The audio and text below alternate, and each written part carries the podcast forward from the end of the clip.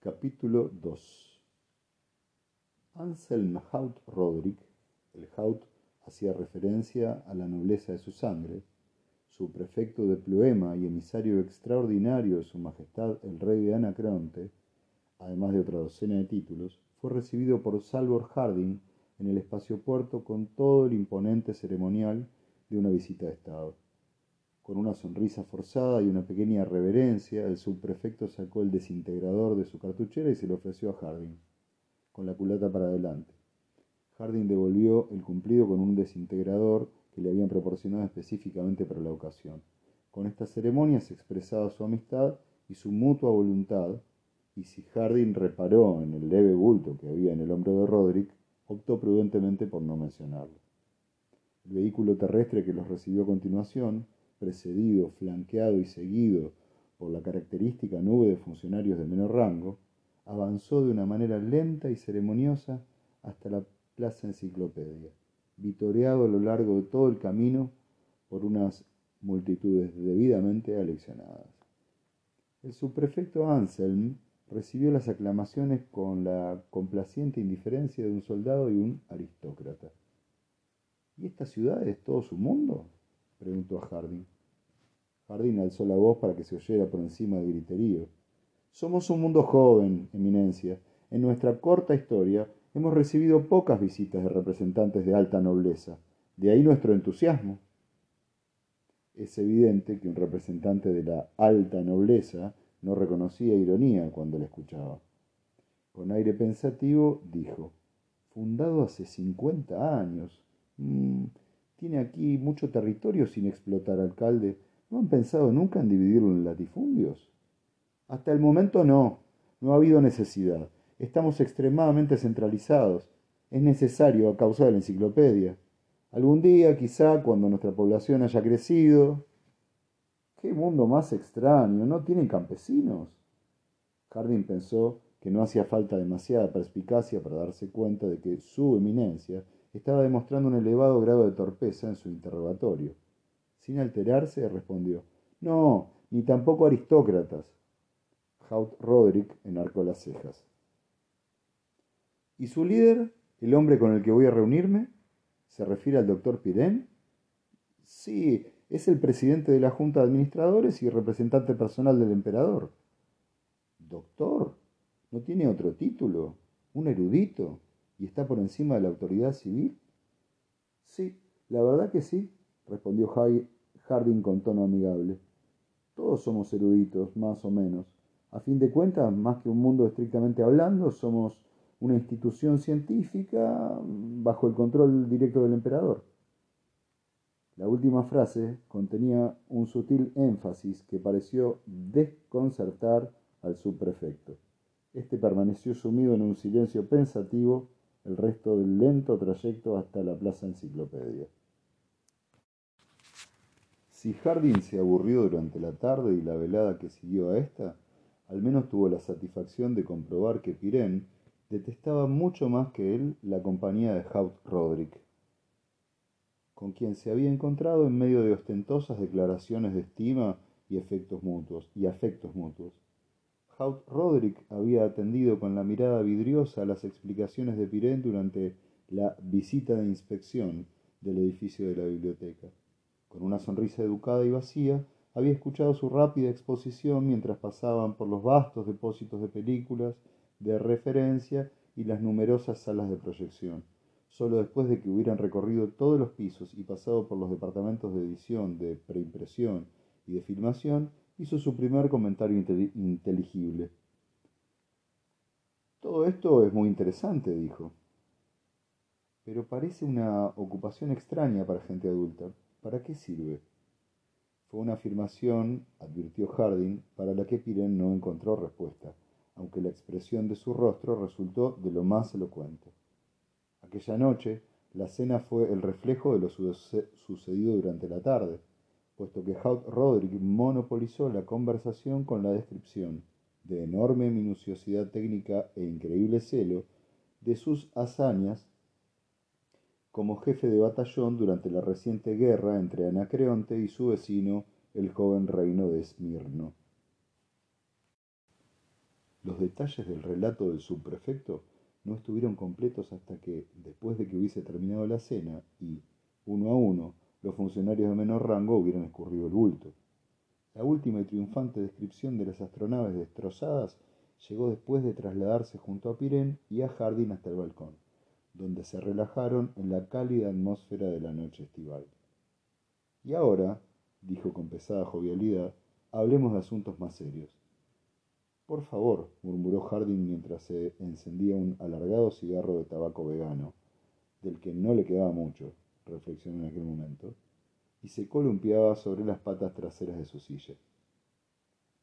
La galaxia dominaba el firmamento y su brumosa forma de lente se extendía lánguidamente de un lado al otro del horizonte.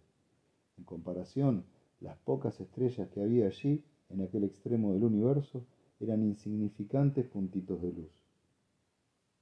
Como es lógico, dijo el subprefecto, todas las conversaciones formales, las firmas de los documentos y ese tipo de tecnicismos, me refiero, tendrán lugar durante tendrán lugar ante ¿cómo llaman a su consejo? La Junta de Administradores, respondió Pirén con frialdad. Curioso nombre. Eh, en cualquier caso, eso se producirá mañana. Ahora podemos ir allanando un poco el terreno de persona a persona, ¿les parece? Lo que significa le insistió Harding. Solo esto, la situación ha cambiado un poco aquí en la periferia y la condición de su planeta se ha vuelto un poco incierta. Sería muy conveniente que nos pusiéramos de acuerdo sobre eso. Por cierto, alcalde, ¿no tendrá otro de esos cigarros? Harding, sobresaltado, sacó uno a regañadientes. Anselm Roderick lo olió y emitió un chasquido de satisfacción con la lengua. Tabaco vegano. ¿De dónde lo ha sacado? Recibimos un pequeño cargamento de la última nave. Ya casi no queda. Solo el espacio sabe cuándo recibiremos más, si es que lo recibimos. Pirén frunció el ceño. No fumaba y, además, detestaba el olor. Si no le he entendido mal, Eminencia, ¿su misión es meramente informativa? Haut Roderick asintió entre el humo de sus primeras y exuberantes bocanadas. En ese caso, creo que ha terminado muy pronto. La situación de la Fundación Enciclopédica sigue siendo la misma de siempre. Vaya, ¿y cuál es? Pues ni más ni menos la siguiente. Una institución científica financiada por el Estado que forma parte de las posesiones personales de su augusta majestad el emperador. El subprefecto no parecía impresionado. Exhaló el humo formando unos anillos. Una bonita teoría, doctor Pirén, Imagino que hasta la tiene por escrito, con sellos imperiales por todas partes. Pero, ¿cuál es la situación real? ¿Cuál es su posición con respecto a Smirno? ¿Ya saben ustedes que se encuentran a menos de 50 parsecs de su capital? ¿Y qué me dicen de Conom y Daribou? Pirén respondió, no tenemos nada que ver con ninguna prefectura. Como parte de los dominios del emperador, ya no son prefecturas, le recordó Haut Roderick. Ahora son reinos. Reinos, pues. No tenemos nada que ver con ellos. Como institución científica, al demonio con la ciencia, exclamó el representante real. ¿Qué tiene que ver esto con el hecho de que Terminus puede caer en manos de Smirno en cualquier momento? ¿Y el emperador? ¿Se quedaría de brazos cruzados? Haut Roderick se calmó y dijo, Bueno, doctor Pirén, Respeta usted las propiedades del emperador y Anacreonte también, pero es posible que Esmirno no lo haga. Recuerde que acabamos de firmar un tratado con el emperador, cuya copia presentaré mañana mismo a esta junta suya, que nos, que nos encomienda la responsabilidad de mantener el orden en su nombre dentro de los límites de la antigua prefectura de Anacreonte. Nuestro deber está bien claro, ¿no le parece? Desde luego, pero Terminus no forma parte de la prefectura de Anacreonte y Smirno tampoco formamos parte de esa prefectura. No formamos parte de ninguna. ¿Y Smirno lo sabe? Me da igual lo que sepan o no. A nosotros no. Acabamos de terminar una guerra contra ellos y aún ocupan dos sistemas estelares que son nuestros. Terminus se encuentra en una ubicación extremadamente estratégica entre nuestras dos naciones. Harding parecía cansado e intervino para preguntar. ¿Cuál es su propuesta, Eminencia? El subprefecto pareció encantado de abandonar la esgrima verbal para pasar a declaraciones concretas. Con voz enérgica, dijo, Parece obvio que, puesto que Terminus no puede defenderse solo, Anacreonte tendrá que encargarse de esa tarea por su propio bien. Que quede claro que no tenemos el menor deseo de interferir con su administración interna. Ajá, rezongó secamente Harding. Pero creemos que sería mejor para todos los implicados que Anacreonte estableciera una base militar en el planeta. ¿Y eso es todo lo que quieren? ¿Una base militar en algún punto de nuestros vastos territorios habitados? ¿Se contentarían con eso? Bueno, por descontado, habrá que hablar de la financiación y del soporte de las fuerzas de protección. Harding volvió a apoyar las cuatro patas de su silla en el suelo y puso los codos sobre las rodillas. Por fin llegamos al meollo del asunto. Hablemos claro. Terminus sería un protectorado y tendría que pagar un tributo. Un tributo no, un impuesto. Nosotros los protegemos, ustedes pagan por ello. Pirén dio un puñetazo en su silla con repentina violencia. Déjeme hablar, Jardín. Eminencia, me importan un comino Anacreonte, Smirno, su política local y sus estúpidas guerras. Esta es una institución financiada por el Estado y exenta de impuestos. ¿Financiada por el Estado? Pero el Estado somos nosotros, doctor Pirén, y no le financiamos. Pirén se levantó enfurecido. Excelencia, yo soy el representante directo de su augusta majestad el emperador, completó Anselm Haut Roderick con tono sarcástico. Y yo soy el representante directo del rey de Anacreonte, y Anacreonte está mucho más cerca, doctor Pirén. Centremos, centrémonos en el tema, los instó Harding. ¿Cómo recaudarían ustedes esos impuestos, eminencia? ¿Los aceptarían en especie? ¿Grano, patatas, verduras, ganado? El subprefecto se lo quedó mirando. ¿Qué demonios? ¿Y para qué necesitamos todo eso? Tenemos excedentes agrícolas de sobra. En oro, por supuesto. O bueno, en cromo o en vanadio sería aún mejor si los tienen en cantidad. Harding se echó a reír. ¿En cantidad? Ni siquiera tenemos hierro en cantidad. ¿Oro? Mire, eche un vistazo a nuestra moneda. Lanzó una moneda al emisario. Roderick la atrapó y la miró fijamente. ¿Qué es esto? ¿Acero?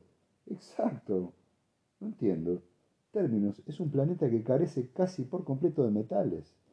lo importamos todo, así que no tenemos oro ni nada con lo que pagar, a menos que se contenten con varios cientos de toneladas de patatas. Bueno, ¿y productos manufacturados? Sin metal. ¿De qué quiere que los fabriquemos? Se produjo una pausa y Pirén volvió a intentarlo.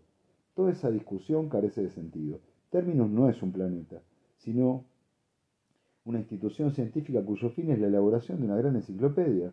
Por el espacio, hombre, es que no siente ningún respeto por la ciencia. las enciclopedias no ganan las guerras. Roddick frunció el ceño, frunció el ceño. Un mundo completamente improductivo, pues, y prácticamente deshabitado. Bueno, podría pagar con tierras. No estará proponiendo eso en serio. No hay necesidad de parecer tan alarmado, doctor Pirén. Hay tierra de sobra para todos. Si al final llegamos a eso y ustedes cooperan, probablemente podamos organizar las cosas de manera que no pierdan nada. Habrá títulos y latifundios para repartir. Supongo que me entiende. Pirén esbozó una sonrisa despectiva. Gracias.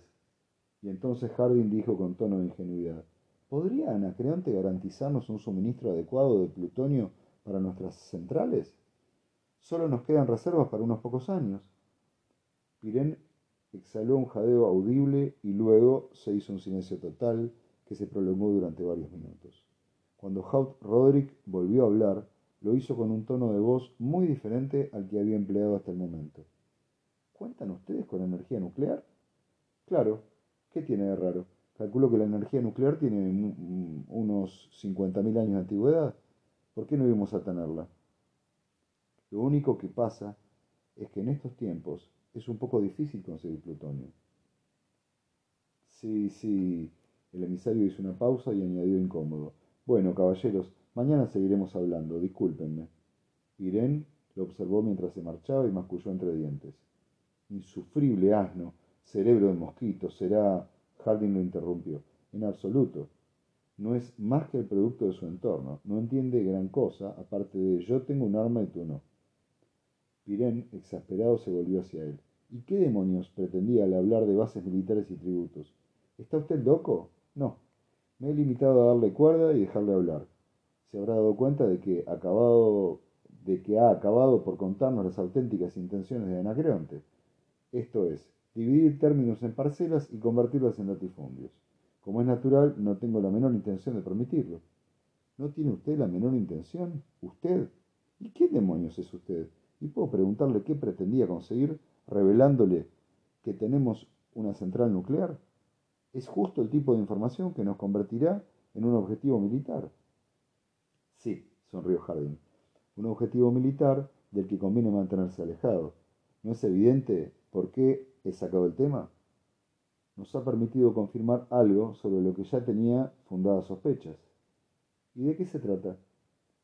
Que la economía de Anacreonte ya no se basa en la energía nuclear, de lo contrario, nuestro amigo se habría dado cuenta inmediatamente de que el plutonio no se utiliza en las centrales nucleares desde la antigüedad, y de eso se deduce que el resto de la periferia tampoco tiene ya energía nuclear.